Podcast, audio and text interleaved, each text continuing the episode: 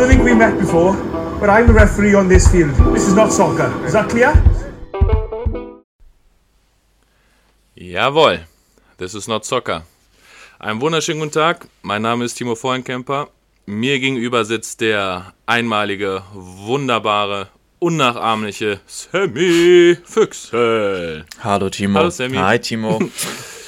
Ich habe nicht so einen tollen? Namen für dich, aber hier Timo, ganz fein. Das ist okay. Ich, äh, ich glaube, Voll, Vollenkemper hat zu viele Silben dafür, glaube ich, auch, um das cool ähm, rüberzubringen. Kempo. Vollenkemper. Ja, das wissen ja die wenigsten. Ich habe ja sogar äh, Verwandtschaft im Osten. Im Osten? Mein Opa. Ja, mein Opa kommt aus Thüringen. Ach nee, ich glaube, meiner kommt aus Dresden. Dresden. Aus Dresden. Ja, Mitte. Wie kommst du schnellst nach Dresden, Sammy? Also ich glaube es, ich weiß es nicht genau. La la la la. Sammy, wie, wie, wie ist die Stimmung? Was, was ist so los bei dir? Ah, Was ist los? Man merkt, glaube ich, so langsam die.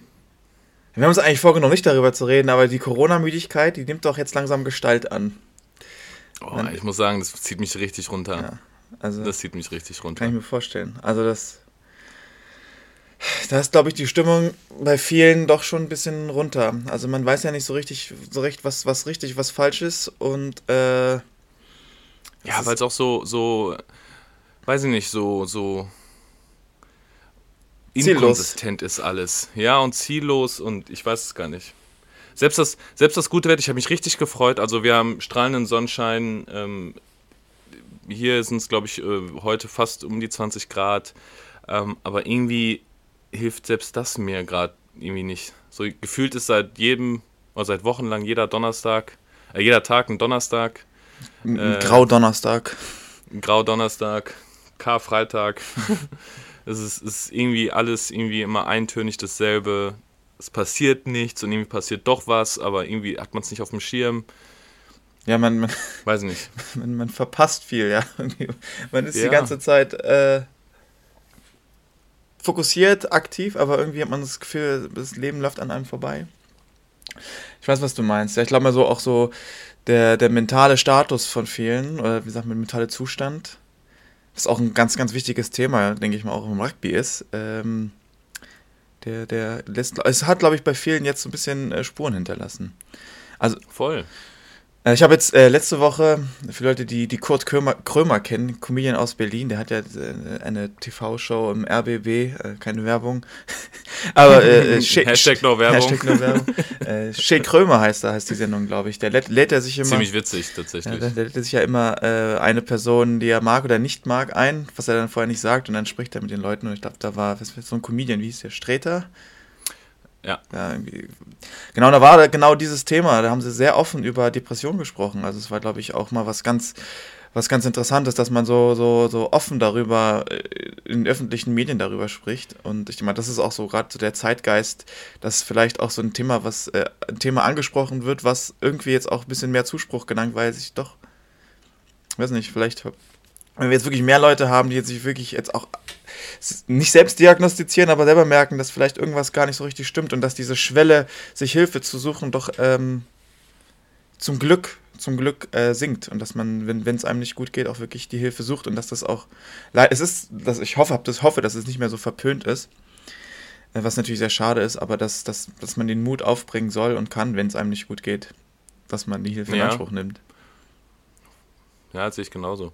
Weil im Endeffekt ist es ja, also wenn man es jetzt mal so äh, ganz einfach runterbrechen will, äh, wenn du dein Bein gebrochen hast, dann gehst du auch zum Arzt. So, dann sieht man ja, dein Bein ist halt, äh, hängt ein bisschen schief, also muss ein Gips dran. Äh, wenn du, ähm, keine Ahnung, irgendwelche anderen inneren Krankheiten hast, gehst du auch zum Arzt. Also, dass du dich behandeln lässt. Und wenn man halt über seinen Geisteszustand, wenn ich das mal so nennen darf, äh, da soll man nicht zum Arzt gehen, hat man irgendwie Hemmung. Also, verstehe ich nicht. Also, wenn jetzt, also, wenn jetzt einer wirklich Probleme hat und merkt, es geht einem nicht gut, sich nicht helfen zu lassen, weil das stigmatisiert ist, weiß, weiß ich nicht, warum. Kann ich, kann ich mir nicht, kann ich mir nicht erklären, warum, warum überhaupt so äh, über, über so eine, so eine Erkrankung gesprochen wird. Also gerade weil es so viele Leute betrifft. Ähm, ich kenne ich kenn genug Leute mit, mit äh, auch Burnout-Syndrom, Depression. Ähm, ja, es ist, äh, ist verrückt. Absolut. Und ich meine, also ich, in meinem Umfeld wissen wahrscheinlich auch einige, ich hatte auch so ein bisschen Probleme, was was angeht. Und äh, ich habe da auch ein Glück, also ich habe die Hilfe nicht selber genommen. Mich hat, mich hat jemand gesehen, der meinte, also irgendwas stimmt mit dir nicht. Und äh, habe dann selber auch mal Hilfe bekommen und muss sagen, dass das äh, das Leben schon verändert hat und das sehr, sehr wichtig ist. Auch wenn man sowas sieht bei Leuten, dass man da sich nicht zurücknimmt, sondern wirklich nachfragt, weil es ist sehr, sehr schwierig für die Leute, glaube ich, selbst da rauszukommen aus dieser Misere. Klar. Das ist echt, äh, echt nicht einfach. Aber dafür gibt es ja genau diese Profis. Ja. Also, ähm, weiß nicht, wer war es wer bei dir, der da dich drauf angesprochen hat? Also, ähm, jetzt richtig aktuell, das war eine Physiotherapeutin, die das gemerkt hat. Also im sportlichen ja, Umfeld. Also man hat es auch an, an, also ich beim Rugby war ich auch für nichts mehr zu gebrauchen für eine Zeit lang. Also da hatte ich auch keine Lust mehr ins Training zu gehen und habe es dann doch trotzdem gemacht, aber man hat mir halt angemerkt, ich, ich möchte da eigentlich gar nicht sein. Ähm, ja, was natürlich dann sehr, sehr schade ist, wenn quasi so Rugby das Mittelpunkt, äh, Rugby der Mittelpunkt deines Lebens ist und äh, dann das dir auch noch den letzten Spaß äh, raubt quasi, dass es dann, äh, dann doch ein bisschen schwierig wird. Aber das ist dann doch ganz gut, wenn man, wenn man dann auch noch jemanden Professionellen hat, mit dem man darüber spricht. Ja, ich merke das, ich merke das tatsächlich bei mir. Also ich, ich äh, also es ist ja vollkommen normal, dass man depressive Episoden in seinem Leben hat. Also es ist ja äh, jeder, also wenn es nur Sonnenschein geben würde, dann würde man, also nur Sonnenschein ist gar kein Sonnenschein, ähm, weil man ja auch gar nicht weiß in, in Abgrenzung der Dinge, was ist jetzt eigentlich gerade gut und was ist schlecht. Also deshalb ist es ja auch schon äh, an sich ähm, klar, dass es halt nicht immer nur bergauf gehen kann.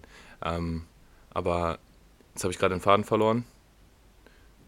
Äh, genau, depressive Episode. Ähm, ähm, die Frage ist halt eben, wie man, wie man damit oder was für Lösungswege man sich erarbeitet hat, um halt aus diesem oder dass diese depressive Episode nicht zu doll wird. Das ist ja, glaube ich, der, der, der Knackpunkt und, und der Lösungsansatz. Ähm, also wenn man jetzt die Vorstufe, ich rede jetzt nicht von Depression an sich, sondern äh, in so einer Episode sich befindet. Und da ist ja Sport ja wirklich, ähm, deshalb ist ja so ein bisschen konträr zu dem, was du gerade gesagt hast, ist ja Sport ganz oft der, der Teil, der einem ja hilft. Also da ist man ja gerne, da, da äh, kann man irgendwie die Probleme so ein bisschen vergessen. Ähm, sei es, also äh, ich merke es jetzt bei mir, ähm, jetzt habe ich alle Wege, bin ich jetzt gejoggt gefühlt, äh, habe äh, keine Ahnung, wie viele hundert Kilometer im, im, im Monat äh, äh abgerissen jetzt ist es auch irgendwie so ein bisschen langweilig geworden. So, Fitnessstudios sind zu, Rugby-Training ist nicht. Na, jetzt fehlt halt genau so ein, so ein Ankerpunkt, um, um sich so ein bisschen aus, den, aus dem eigenen Schopf, aus dem Morast zu ziehen, aus diesem Emotionsmorast. Mhm. Das fehlt gerade so ein bisschen, das merke ich. Ähm, aber ich kann halt überhaupt nicht nachvollziehen, wie es halt ist, eine, in, einer, in einer Depression zu stecken. Und ich finde, dass da zum Beispiel Kurt Krömer und der Streter, der Comedian, das haben die relativ gut äh, ausgeleuchtet, wie sich das anfühlt. Auf jeden Fall. Also ich, ich, kann da auch so ein bisschen Bezug drauf nehmen, dass das Rugby zum Beispiel genau dieses Instrument für mich war, damit besser umzugehen. Und wenn du dann irgendwann dann auch dann dafür keinen Spaß mehr hast, dann wird es dann doch ein bisschen bisschen kompliziert. Aber ich muss auch sagen, wir hatten da auch das Glück, dass wir in der Nationalmannschaft auch äh, eine Zeit lang jemanden an der Seite hatten, der auch immer ein offenes Ohr hatte. Also wir hatten auch eine Psychologin, die, was das hat es angefangen, 2016 ungefähr, für zwei, drei Jahre. Ja, als auf jeden Fall ein bisschen professioneller wurde, ja. wo man halt auch gemerkt hat, dass äh, ähm, man als Trainer diese ganzen Rollen gar nicht ausfüllen kann auf dem Niveau, wo wir uns befunden haben. Also du kannst nicht Psychologe sein, Athletiktrainer, Verteidigungstrainer, Angriffstrainer, Head Coach, Videoanalyst, das, das, das kannst du ja alles gar nicht leisten in einer Person. Und ich glaube, dann ähm, ist es auch, ich glaube auch aufgrund von unseren Physiotherapeuten ähm, zu dem Punkt gekommen, dass man gesagt hat, lass uns mal mit einer Sportpsychologin arbeiten. Auf jeden Fall. also erinnere. Auf jeden Fall ein super Thema, also ein Thema, was, was, was auf jeden Fall thematisiert werden muss und ich finde es auch ganz cool, dass sie das, also super, dass sie das gemacht haben und äh, wenn ja irgendwer draußen ist, der Probleme hat, der soll sich nicht scheuen, sich Hilfe zu suchen.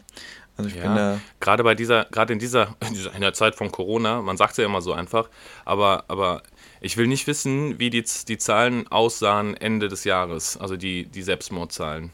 Äh, weil, also Ende des Jahres ist ja immer so ein bisschen kritisch, also jetzt mache ich jetzt einen Riesenfass auf gerade, aber, aber die, die, die Zahlen sind ja zum Ende des Jahres ja, wenn es in Weihnachten und Neujahr geht, steigen sie ja eh meistens immer an, laut Statistischem Bundesamt.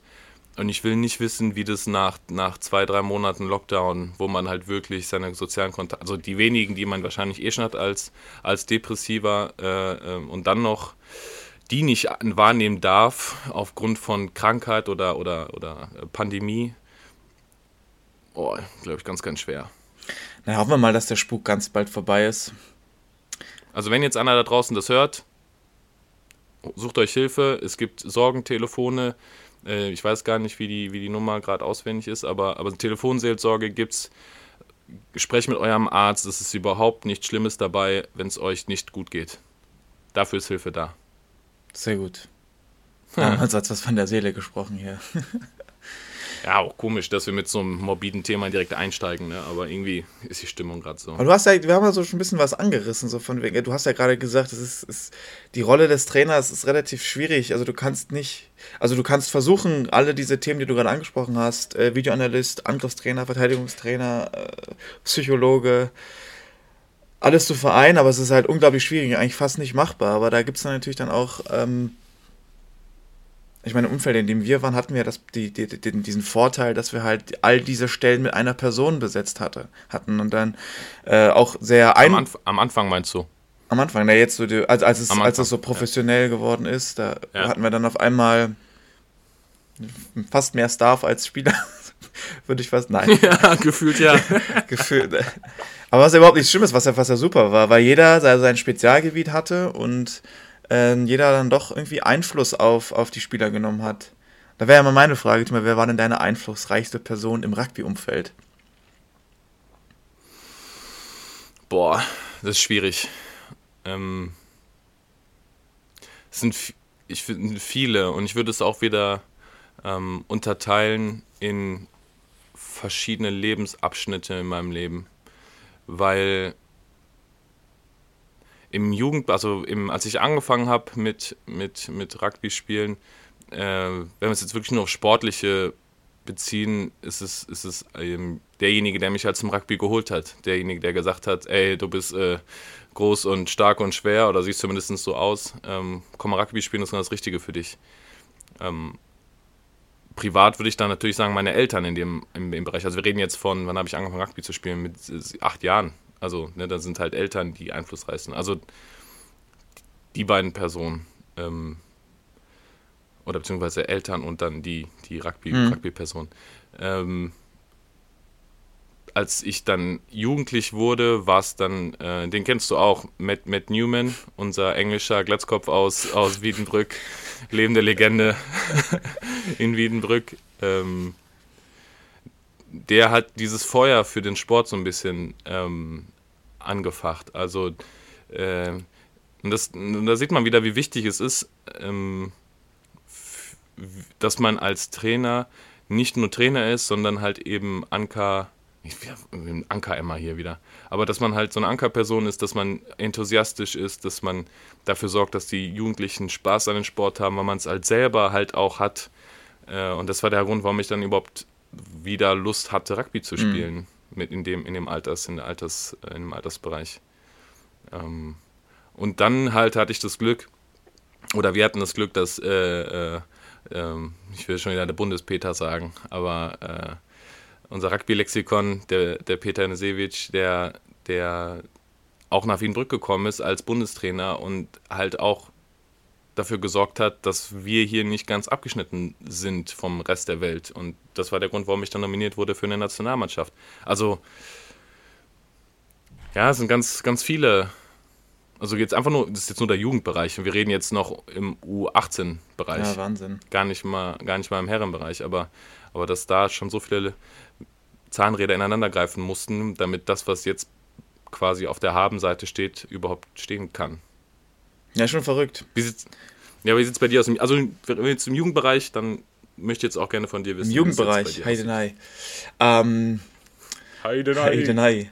Ja, also ich denke mal, äh, ein ganz, ganz großes Urgestein und auch Rugby-Legende in ganz Deutschland, auch vor allem für die etwas ältere Generation, war dann, denke ich, doch der äh, Fritz Feierherrn. Der Fritz? Der Fritz ja, der, jawohl. Ja, genau, das war der, der, der damalige Präsident des Berliner Rugby-Clubs, der, ich, ich weiß gar nicht, also der, der hat Rugby gelebt. Das war so, der war, der war Lateinlehrer am, am Arndt-Gymnasium in einem sehr renommierten Gymnasium in Berlin, wo du eigentlich ja, schon ein bisschen was in der Birne haben musstest, aber der war halt, das, der war jeden Tag auf dem Rugbyplatz. Der, hat, der hatte nichts anderes gemacht. Der ist mit seinem kleinen Passat immer mit zum Training, mit seinem Passat zu jedem Spiel gefahren, der ist mit jeder Fahrt mit, mit, ich weiß nicht, wie alt er war, aber der war schon etwas älter. Dann gab's, ja. also der, ich glaube, er hat auch sein eigenes Geld dafür ausgegeben, dass wir sein Toastbrot und Dosenfleisch essen konnten. Also das war ziemlich, äh, ziemlich verrückt. Der hat da wirklich eine, eine, eine, eine Basis geschafft, wie du es schon gesagt hast und ähm, sonst noch. Aber jetzt überleg mal, ja?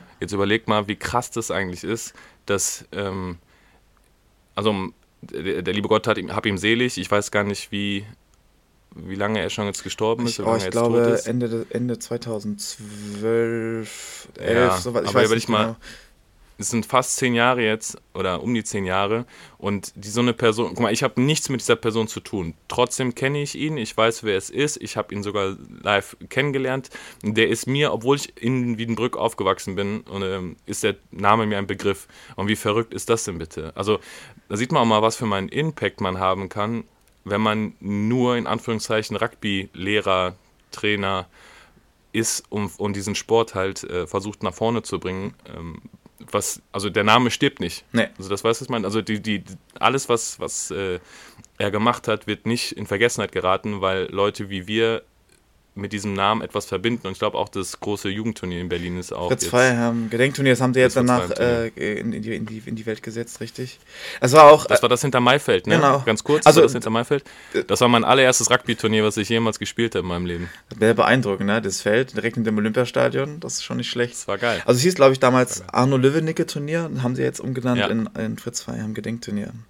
Ja, richtig, das ist schon verrückt. Also ich muss auch sagen, damals bei der, bei der Trauerfeier, das war in der eine Kirche in der Forkenbeckstraße. Ich habe noch nie so viele Menschen in der Kirche gesehen. Also ich weiß Krass, selber oder? nicht, ich war noch nicht oft in der Kirche, aber die Leute konnten ja. nicht mehr sitzen, die haben gestanden. Da ist ganz Berlin gekommen. Das war verrückt. Also da war, war, war schon ein sehr, sehr einflussreicher reicher Mann auf jeden Fall.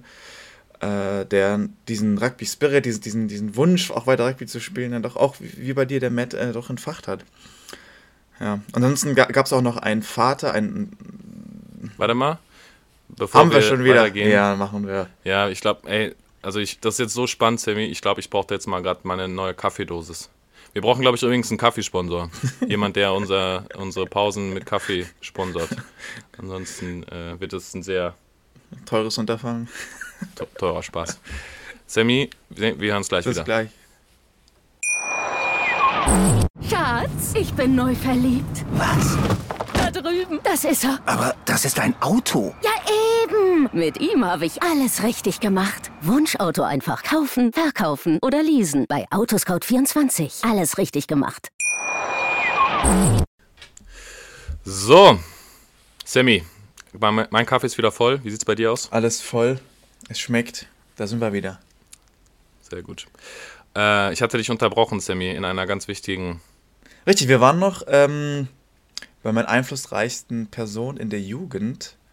Ähm, da war noch, genau, ich habe gerade von einem Vater erzählt, der auch dann mein Trainer war für eine Zeit, also für eine sehr lange Zeit. Das war äh, Mike Schnattbaum. Das war der, der hatte zwei Söhne oder hat zwei Söhne, die dann auch Rugby, die Rugby gespielt haben. Und wir hatten eine Zeit lang keinen Trainer und der hat vorher noch nie was von Rugby gehört und hat sich selber weiter äh, ähm, ähm, entwickelt. Der hat der Trainerlehrgänge gemacht und hat, hat uns dann quasi trainiert natürlich, also von einem, in Anführungszeichen, Rugby-Line, der zum, total zu einem Rugby-Fanatiker geworden ist in der Zeit, was natürlich verrückt war.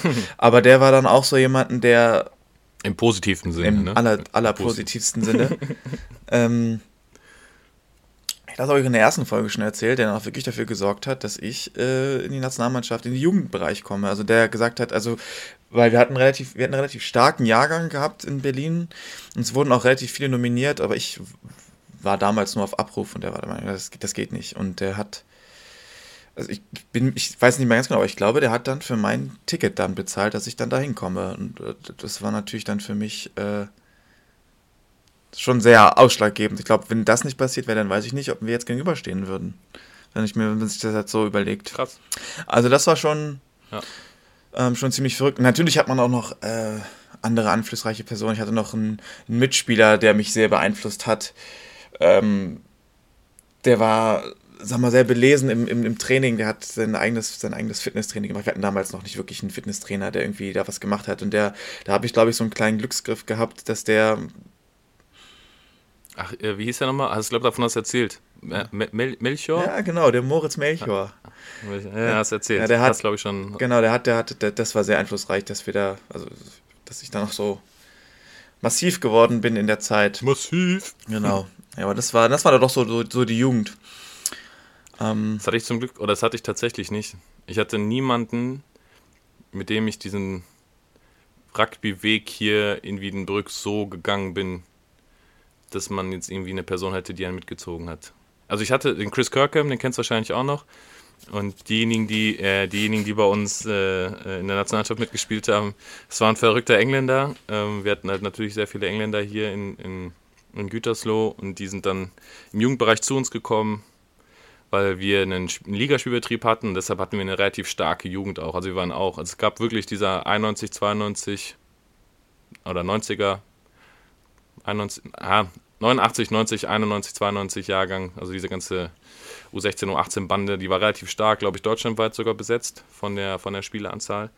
Und äh, wir haben dann genau mit den Engländern zusammen gespielt und wir beide wurden nominiert für die, auch für die Jugendnationalmannschaften. Und der war halt wirklich verrückt, der, der ist auf Sachen gekommen, Sammy. die können wir hier nicht besprechen. Stecknadel. Ja, ich wollte es gerade machen. Der hat sich mit einer Stecknadel hat er sich die Nippel gepierst und so ein Quatsch. Also der hat äh, Bitte nicht machen, bitte nicht ja nach. nicht bitte nicht nachmachen. Das war wirklich. Äh, allem, es hat sich entzündet bei dem und dann ist er da mit einem entzündeten Nippel durch die Gegend gelaufen. Das weiß ich auch noch, wie wir dann da auf dem Spielfeld standen. Und ich glaube, es war einer unserer ersten Lehrgänge im, im Jugendbereich. In, das war so ein Dreiländerturnier mit äh, Belgien, die Niederlanden und uns. Hm. Wir sind nach Lüttich gefahren. Da sind wir mit dem Bus nachts. Äh, äh, Ist ja, Ja, zum Glück glücklich nicht so weit. Was war deine, was war deine längste Busfahrt? Ich wette, Meine längste ich wette, ich, Busfahrt. ich wette, ich kann dich toppen. Im Rugby? Ja. Boah, ja, ich weiß, dass du mich stoppen kannst. Ich weiß auch, auf welche, auf welcher Busfahrt du redest. ähm, meine längste Busfahrt im Rugby war. Boah, es müsste nach England gewesen sein, dass wir von Wiedenbrück nach England gefahren sind. Ja, komm ja, wir raus, sind nach Sammy. Kroatien, ich glaube, wir 24 Stunden geguckt. Da waren wir Ja. mit dem HLK damals. Das war, Das war, das war ordentlich. das war dieses äh, Nossi Cup. genau. Ne? Dann, äh, So, aber jetzt haben wir mal so die, die Jugend besprochen, weil jetzt würde mich mal interessieren, wirklich, also Rugby, einflussreichste Person auf dein Spiel. Ich meine, das ist auch was Leute, denke ich mal, auch sehr interessieren. Was, was ist denn, wer hat dein Rugby-Spiel so beeinflusst, dass du sagst, hey, das hat, das hat so einen Eindruck hinterlassen, dass ich das, was ich da gelernt habe, auch gern weitergeben möchte?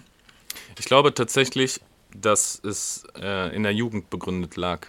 Also das im U16-Alter. Also Matt und äh, Peter, dass die dafür gesorgt haben. Also wer den Peter nicht kennen sollte, der, der weiß, äh, dass der Peter dem französischen Spiel sehr äh, zugeneigt ist.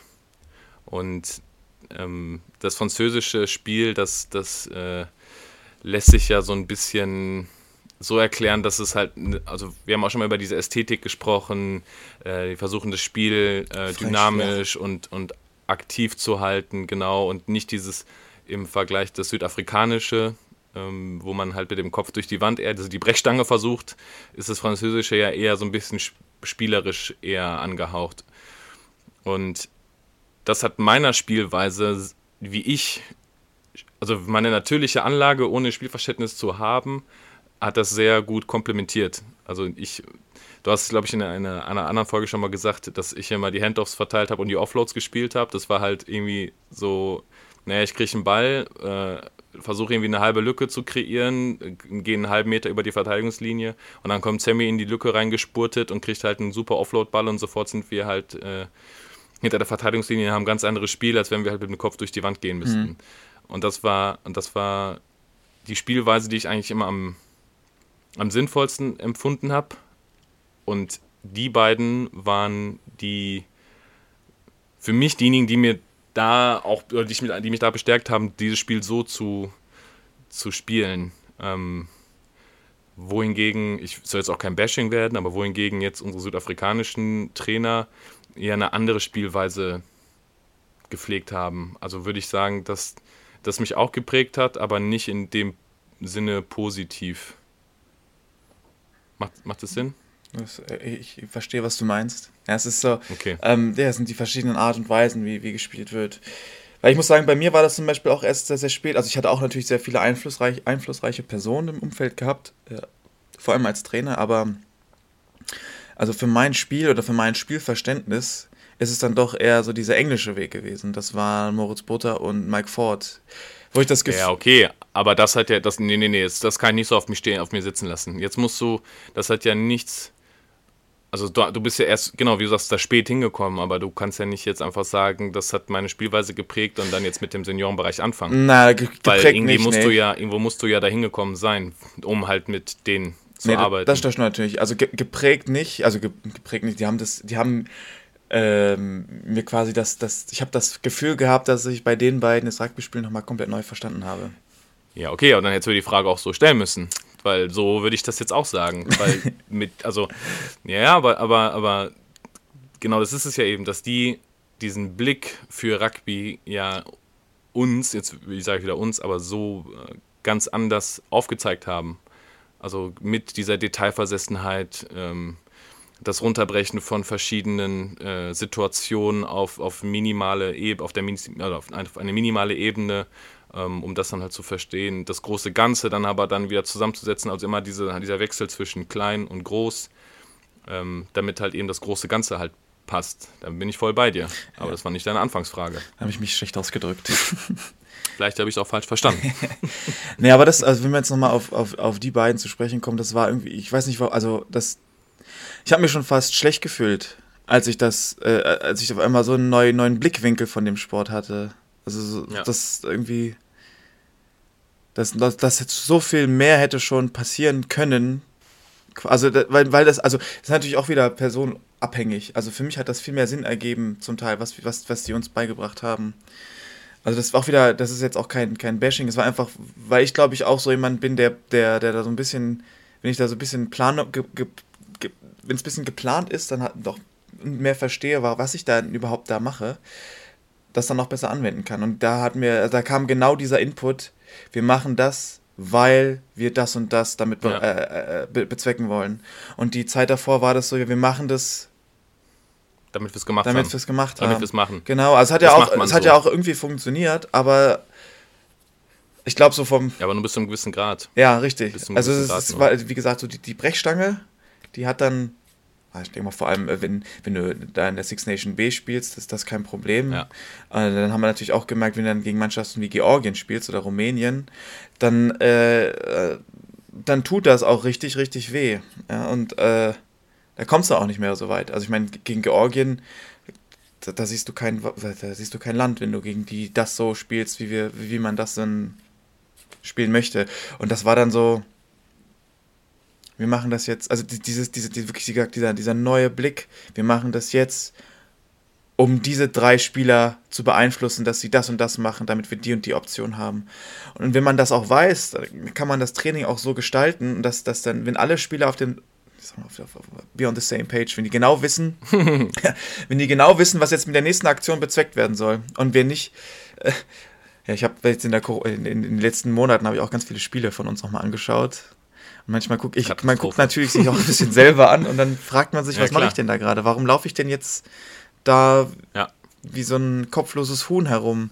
Das war so ein bisschen wie mit so einem kleinen animierten Fragezeichen über dem Kopf manchmal. Ähm, und das hat mir dann damals so ein bisschen mehr Sinn gegeben. Also ein bisschen mehr, ich wusste mehr, was ich machen muss. Also das war, ich habe mich viel sicherer gefühlt dadurch. Ja, die, die Frage, also ähm, mir war nie die, oder es wurde nie die Frage gestellt, ähm, warum machen wir das jetzt? Also, äh, oder was ist, äh, was wollen wir? Was ist der Sinn? Ähm, und wenn du aber diese Frage allgemein fürs unser Spiel beantworten kannst, kannst du das ja immer weiter dann runterbrechen auf die verschiedenen Spielsituationen. Und ähm, dann hat es ja Sinn gemacht, plötzlich drei Phasen, vier Phasen im Voraus zu planen, gerade nach Standardsituationen, weil wir ja genau wussten, ähm, naja, wenn wir halt in der ersten Phase durchbrechen, dann haben wir 100% erreicht. Wenn wir in der, also wenn wir dann aber die zweite Phase oder die erste Phase spielen, um die zweite Phase so vorzubereiten, dass das auch funktionieren könnte, haben wir 100% erreicht.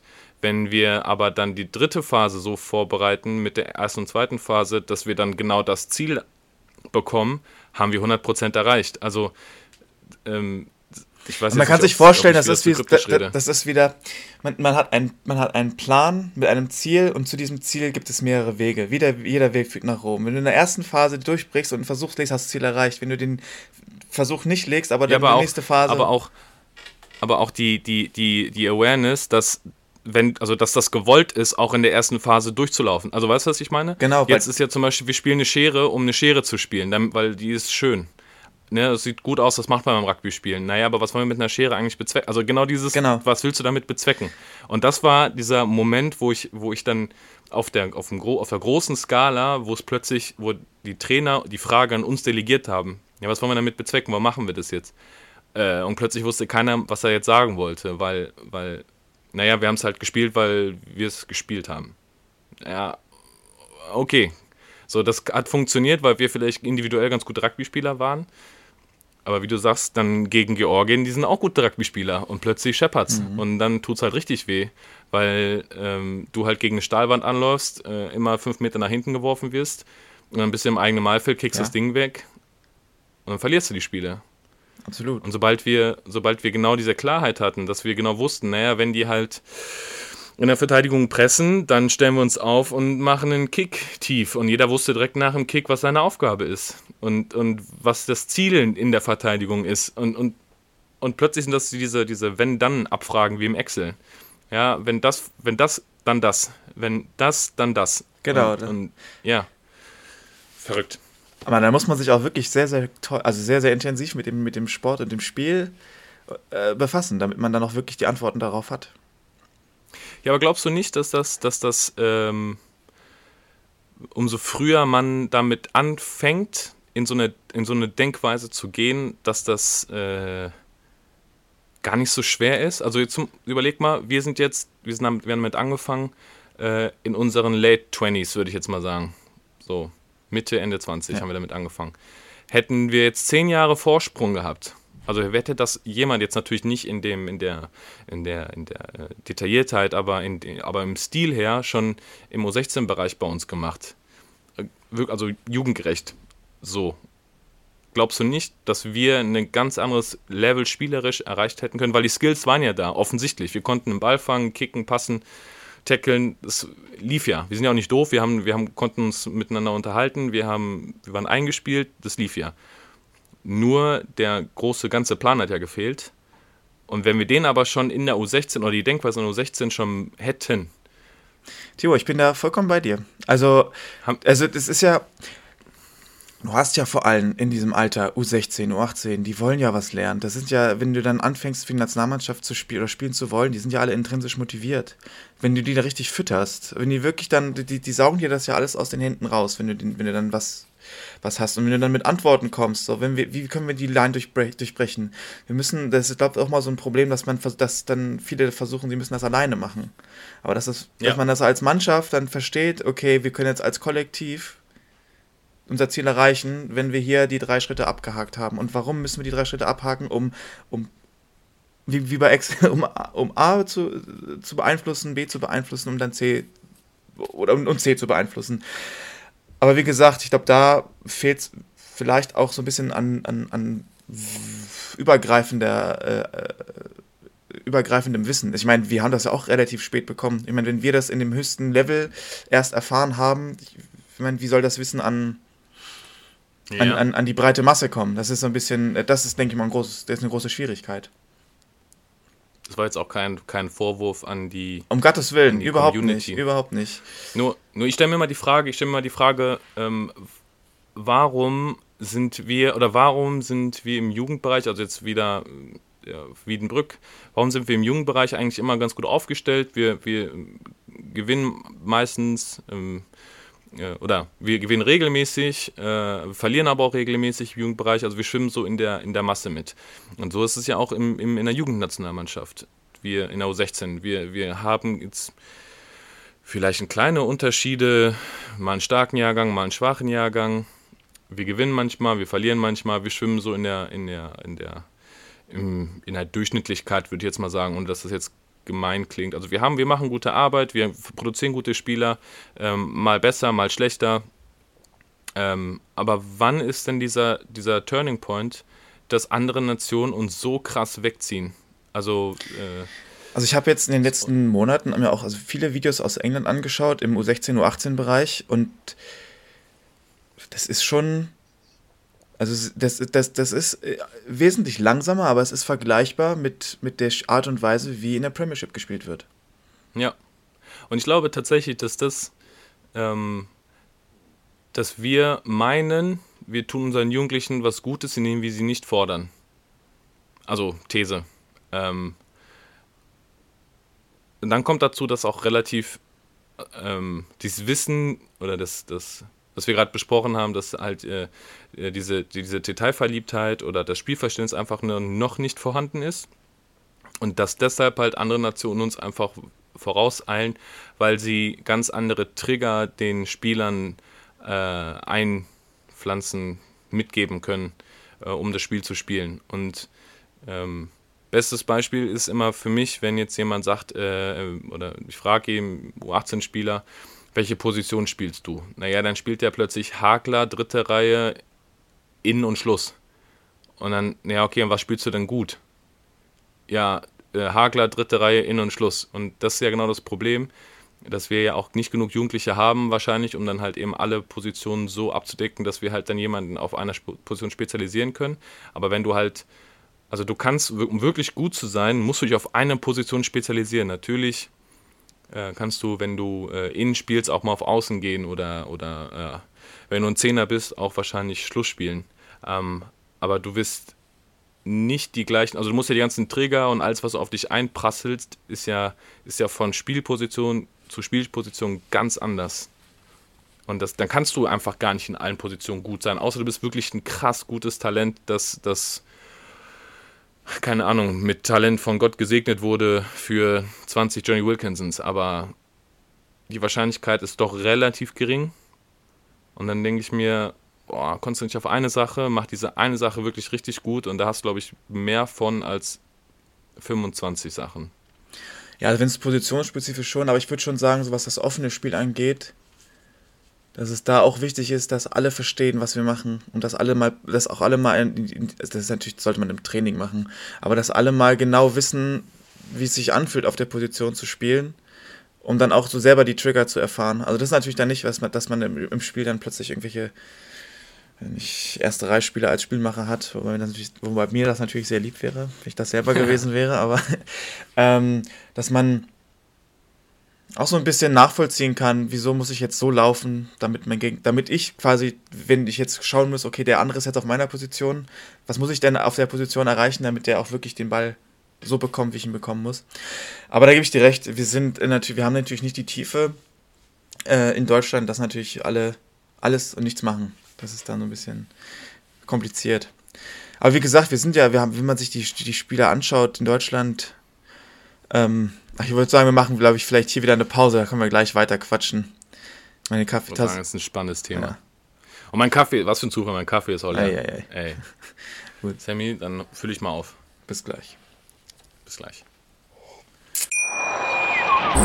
Schatz, ich bin neu verliebt. Was? Drüben. Das ist er. Aber das ist ein Auto. Ja, eben. Mit ihm habe ich alles richtig gemacht. Wunschauto einfach kaufen, verkaufen oder leasen. Bei Autoscout24. Alles richtig gemacht. So, Sammy. Kaffee wieder voll? Bis zur Kante. Bis zur Kante. Sehr gut. Äh, wir waren gerade stehen geblieben beim Spielverständnis noch. Ähm, und da hattest du gesagt, dass es wichtig ist, dass die verschiedenen Spieler die Trigger der verschiedenen Spielpositionen kennen. Ja, oder nicht, also nicht unbedingt kennen, aber auf jeden Fall nachvollziehen können. Ich meine, das ist vielleicht vom Skill nicht ausspielen, äh, aus, äh, ausprobieren können, aber dass man so ein bisschen auch weiß, okay, was muss mein, was, was möchte mein Mitspieler jetzt überhaupt von mir oder was macht er jetzt gerade? Also dass man, dass man sozusagen die, die, die Muster erkennt, was, was passiert jetzt, wenn er den Spieler angreift, was ist meine Aufgabe. Und dass man das, dass man auch selber mal in diese Rolle schlüpft, um das vielleicht auch ein bisschen besser nachzuvollziehen. Also es kann natürlich. Ja, aber ist das nicht, hm? ist das nicht genau das, das, äh, das worum es geht? Also äh, die Spielpositionen an sich sind ja eigentlich nur für die Standardsituation. Absolut. Im, ähm, und vielleicht zum, also in abgeschwächter Form vielleicht auf dem offenen oder im offenen Spielfeld, äh, wenn du jetzt als Außen natürlich wesentlich schneller bist als ein erster Reihe Stürmer, dann würde ich auch eher den Außen nach außen stellen, damit er nicht überlaufen werden kann als der erste Reichstürmer. Wenn der erste Reichstürmer schneller ist als der Außen, dann würde ich vielleicht auch den erste Reichstürmer außen stellen. Ja. Aber von den Standardsituationen, also ich glaube nur, oder ich bin mir ziemlich sicher, dass nur in den Standardsituationen die Positionen an sich wichtig mhm. sind und dass aber im offenen Spiel eigentlich je nach Skill-Level ähm, die einzelnen Positionen oder Aktionen der, der Position durchgeführt ja. werden müssen. Also wenn du als Hakler besser kickst als der Zehner, ey, dann nimm diesen scheiß Ball und kick den. Ist mir egal. Hauptsache, wir haben das, und das meine ich, wir haben ja das Outcome das wir haben wollen. Also warum machen wir das? Naja, wenn wir in der eigenen 22 Meter stehen würden und halt eben bei uns im eigenen, in der eigenen Hälfte kein Rugby spielen wollen, dann schießen wir den Ball halt möglichst weit nach hinten, beziehungsweise dann möglichst ins Aus oder da, wo Raum ist. Ja. Und dann weiß jeder, wenn der Hakler den besten Kick hat, dann nimmt halt der Hakler den Ball und kickt das Ding. Ähm, nee, absolut. Ja, also, also richtig ja. Blödes Beispiel gerade, aber ich glaube, du verstehst, was ich. Ja, was aber, aber diese, diese Spezialisa die Spezifikation auf den bestimmten Positionen, ja, da gebe ich dir recht, dass man da so ein bisschen noch. Vor allem, wenn wir, wenn wir zum Beispiel von der Gasse reden, dass du da wirklich die Gasse auch. Das ist zum Beispiel eine Sache, das muss jetzt ein Hintermannschaftsspieler nicht unbedingt verinnerlichen. Und das ist. Also man sollte vielleicht wissen, was es bedeutet, wenn man den Ball äh, vorne in der Gasse hinspielt oder hinten in der Gasse, was das für eine Auswirkung für die Hintermannschaft hat dass ja. man mehr Druck von der Verteidigung erfährt oder auch nicht. Aber was dann in der Gasse an sich passiert, dass man da faken kann, wie so ein Sprung nee. auszusehen hat, das nicht unbedingt, ja. natürlich. Nee. Ja, aber ja, wie schon sagen, die Mechanismen muss man verstehen. Ja. Oder was man erreichen will. Will man jetzt eine Mall machen, um die Gegner zu binden, oder ob man irgendwie die versucht, die Verteidigung nach vorne zu locken, indem man halt nach hinten einen Chipkick macht oder so. Das sind ja alles so kleine Prozesse. Und das meine ich ja mit dieser Planung, dass du halt eben in, in drei, vier Phasen vorplanst ähm, damit du das Outcome wieder bekommst und jeder genau weiß, was in drei Phasen passiert. Ja, weißt du, was ich jetzt auch noch sehr interessant fand? Und zwar. Ähm, Sag's mir, Sammy. Wenn du dir. Sag's mir, Sammy, sag's mir. wenn wir jetzt vom Gedränge reden, ich meine, wir sind immer mit, mit diesem Mindset rein, ähm, wir drücken, wir drücken, wir drücken, bis wir nicht mehr können. Aber im Endeffekt ist so ein klarer Ball, wenn das Gedränge einfach nur steht, ohne dass sich da jetzt großartig was bewegt und du eine Plattform hast, von der du attackieren kannst, ist, ist zum Teil wesentlich effektiver, als jetzt versuchen, da so einen so so so so ein Fistfight da versuchen auszutragen in, im, im Gedränge, was dann nur Unruhe in den Ball reinbekommt und dann die Ballverarbeitung total schlecht macht. Also das ist mir, das war mir damals als Spieler gar nicht so bewusst, so dass wir. Nee. Also natürlich schon, aber dass man das, zum Beispiel ein Gedränge in der Mitte, also das ist ja, ein, wenn, wenn das steht und der eine der sechs, die sechs oder sieben sich äh, binden, also loslösen kann und irgendwie noch Leute blocken kann auf irgendeine Art und Weise, dann hast, kannst du immer eine Überzahlsituation kreieren. Aber das waren so Sachen, das war mir nie so, nie so klar.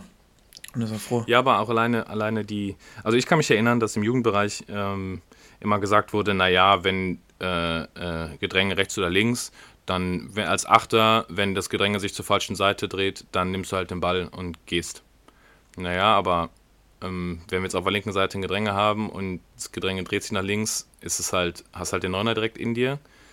Äh, und es ist halt, ist halt Quatsch. Also, das meine ich ja, das ist das, das, das Spielverständnis. Jeder weiß, naja, wenn es halt ein unseres Gedränge ist, nimmt der Achter den Ball auf und versucht halt eine ruhige Phase zu spielen, dass wir eine vernünftige Angriffsplattform bekommen. Jetzt wird es richtig rugby-spezifisch gerade. Aber das ist ja, das, ähm, dass aber ein Unterschied ist zwischen Gedränge links, Gedränge Mitte, Gedränge rechts, äh, ähm, Gedränge in der gegnerischen 22, in der eigenen, im, auf dem Mittelkreis. Ähm, das ist ja alles, also das sind ja genau diese Punkte, die ja, die ja im Endeffekt ja genau diese Detailversessenheit oder auch diese Planung durchgeht, damit jeder genau weiß, was wir jetzt hier gerade machen, um halt den möglichst maximalen Benefit aus der Auktion rauszubekommen. Und der größtmögliche Benefit ist ja ein Versuch legen. Hm. Eigentlich. Aber wie du schon sagst, es ist im Endeffekt so viel Detail, so, so, so viele Details, dass man dann, wenn man dann wirklich auch anfängt, sowas im Training umzusetzen, dass man sich dann nicht zu viel vornimmt, sondern dass man wirklich erstmal so die Kleinigkeiten irgendwie abgrast, so von ja, nach. Also, ja, erzähl. Aber da würde ich jetzt, da würde jetzt aber, da würde ich jetzt aber einhaken und sagen, naja, du musst eigentlich als Trainer, musst du ja genau, also das ist doch genau dein, dein Bad and Butter, sagt man ja, glaube ich. Das ist ja genau das, was du, was du, was du wissen musst, damit du halt dein, deine, deine, äh, deine, dein Rugby-Spiel, so wie du als Trainer spielen lassen willst, ähm, das ist ja das, was du im Kopf haben musst. So, ja, ich meine nur, dass man was für eine Mannschaft, warte, lass mir den zu Ende führen, den Gedanken. Ich. Je nachdem, was du, was du, was du für, äh, für Spieler oder was für eine Mannschaft die unter dir hast, äh, liegt es ja dann jetzt an dir, genau dieses System entweder runtergebrochen oder vereinfacht oder ja, ich weiß auch nicht, in einer, in einer, in einer anderen Art und Weise ihnen beizubringen, damit ja genau das bei oder daraus resultiert, was ähm, was du ja dir in deinem Kopf vorgestellt hast. Und dann ist es ja wieder wichtig, wie entwickelst du jetzt die Mannschaft weiter? Und das ist ja genau der Punkt, mhm. dass das jetzt kommt als Trainer deine, deine, deine, dein Wissen und deine, dein, dein Knowledge, dann kommt dann deine Didaktik und deine Methodik zum Tragen und dann je nachdem, wie die Spieler reagieren, evaluierst du und dementsprechend äh, passt du ja deine Trainingsmethoden ja wieder an. Was funktioniert, was funktioniert nicht, was geht, was geht nicht. Wo verstehen sie was, verstehen sie was nicht. Und danach baust du das ja regelmäßig auf. Also das ist ja genau der Punkt, dass du ja über mehrere Monate, Jahre hinweg die Mannschaft ja so hintrainierst, dass du dann ja genau das so spielst, wie du das in deinem Kopf vorgestellt hast. Ja, aber genau das meine ich. Das ist ja quasi jetzt nicht von heute auf morgen alles quasi jetzt den, den, den Leuten ins, ins, ins Gehirn ja. äh, diktierst, sondern dass das natürlich im Prozess ist. Dass man alles, dass man sich sozusagen diese Rugby-Landkarte äh, wenn man sich das Verständnis als Kater äh, vorstellt, dass man immer mehr der Karte äh, quasi erkundet, bis man die ganze Karte ja, oh, ja. quasi durchlaufen ist. Das ja. war jetzt aber hier sehr malerisch. Bild. Malerisch. Haben wir sonst noch, haben wir sonst noch äh, einflussreichste Personen, über die wir sprechen wollen, Sammy? Einflussreichste, einflussreiche. Ja. Also wie gesagt, das waren also Spielertechnik, Spieler, also inhaltlich fürs Spiel waren es wirklich tatsächlich die beiden Herren aus England, Moritz Botha und ja. ähm, Mike Ford, die dann nochmal so ja. die, die, ein, die, den Anschein erweckt haben, eine, eine komplett neue Sportart kennengelernt zu haben. Ja, die ähm. Klarheit, finde ich, gebracht haben. Das war einfach äh, alles, alles an, an, an, an Kräften und, und, und, und ja, Mächten, die äh, geflossen sind im Spielfeld, auf dem Spielfeld, im Trainingsfeld, haben die halt irgendwie ein bisschen glatt gebügelt, dass es halt in eine Richtung geht. Und das war ja genau der Punkt, wo es dann für mich auch gefluppt hat. Also guck mal, wir haben gegen äh, Saracens, äh, Timisoara Saracens gespielt. Äh, wer es nicht weiß, das ist der rumänische Meister oder spielt auf jeden Fall immer oben mit. Äh, zu dem Zeitpunkt war es, glaube ich, der Meister, wo wir gegen ihn gespielt haben, haben äh, in Timisoara haben wir verloren äh, ein bisschen überrumpelt worden. Auf dem, Rückspiel, im Rückspiel in Heidelberg haben wir sie besiegt, haben uns dadurch durch den, äh, für den Continental Shield qualifiziert, äh, nicht Continental Shield, ähm, Challenge Cup. Challenge Cup qualifiziert. Ja, vollkommen ähm, verrückt. Da war ja auch der italienische Meister mit dabei, den haben wir dreimal geschlagen, genau. auswärts. Aus, genau, wir haben also italienische Meister geschlagen, wir haben, wir haben rumänische Meister geschlagen äh, und das halt als Mannschaft aus, aus Deutschland, die eigentlich ja keine Rugby, wie sagt man, keine Rugby-Base hat, die, die irgendwie nichts kann. Und was halt dann so ein bisschen Know-how eigentlich ausmacht. Ja. Hm. Ja, haben wir, haben wir sonst noch für, fürs Leben irgendjemanden, Sammy, den, der mir, dem, den, der mir gerade nicht einfallen will?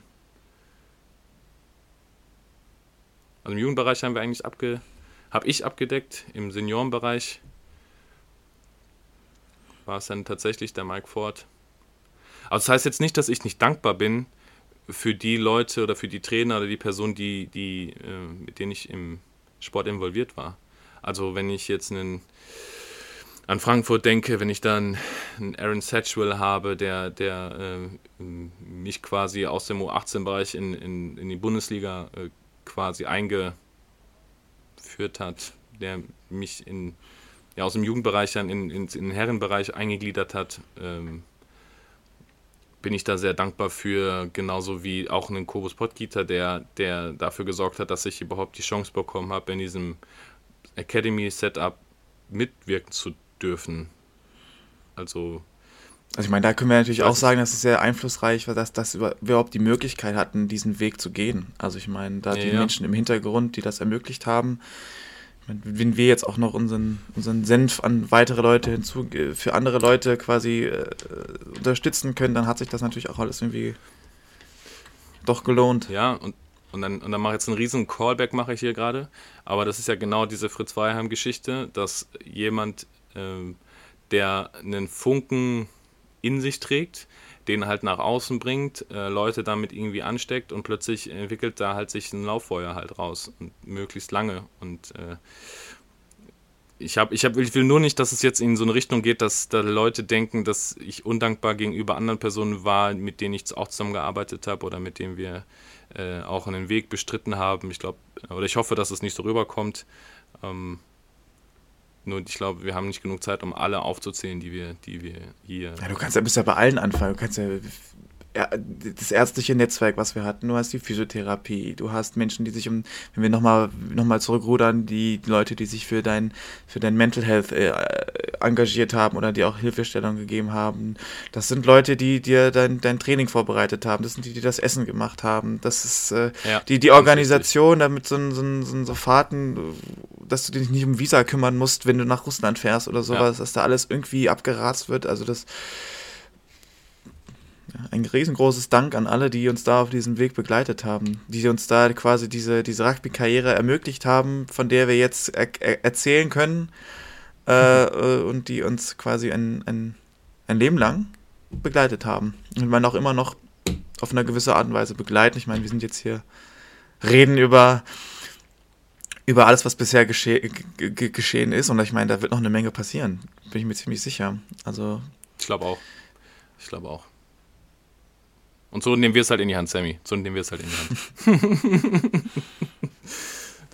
Hand. so, Sammy, ey, ich glaube, wir haben noch eine gute Runde Folge, oder? Haben wir noch was, über das wir reden müssen? Es war wieder ein, ein, ein Träumchen. Mit Callback sogar. Mit Callback. Mit Callback. Wie gesagt, wenn sich Perfekt. irgendjemand äh, nicht so wohl fühlt, zögert nicht, sucht euch Hilfe. Ganz wichtig. Mir hat es richtig gut geholfen. Gut. Gute Message. Sammy, vielen Dank dir. Ich danke dir. Hab einen schönen Tag, bleib gesund. Wir hören uns. Bis zum nächsten Mal. Tschüss. Ciao, ciao. Schatz, ich bin neu verliebt. Was? Da drüben. Das ist er. Aber das ist ein Auto. Ja, eben. Mit ihm habe ich alles richtig gemacht. Wunschauto einfach kaufen, verkaufen oder leasen. Bei Autoscout24. Alles richtig gemacht.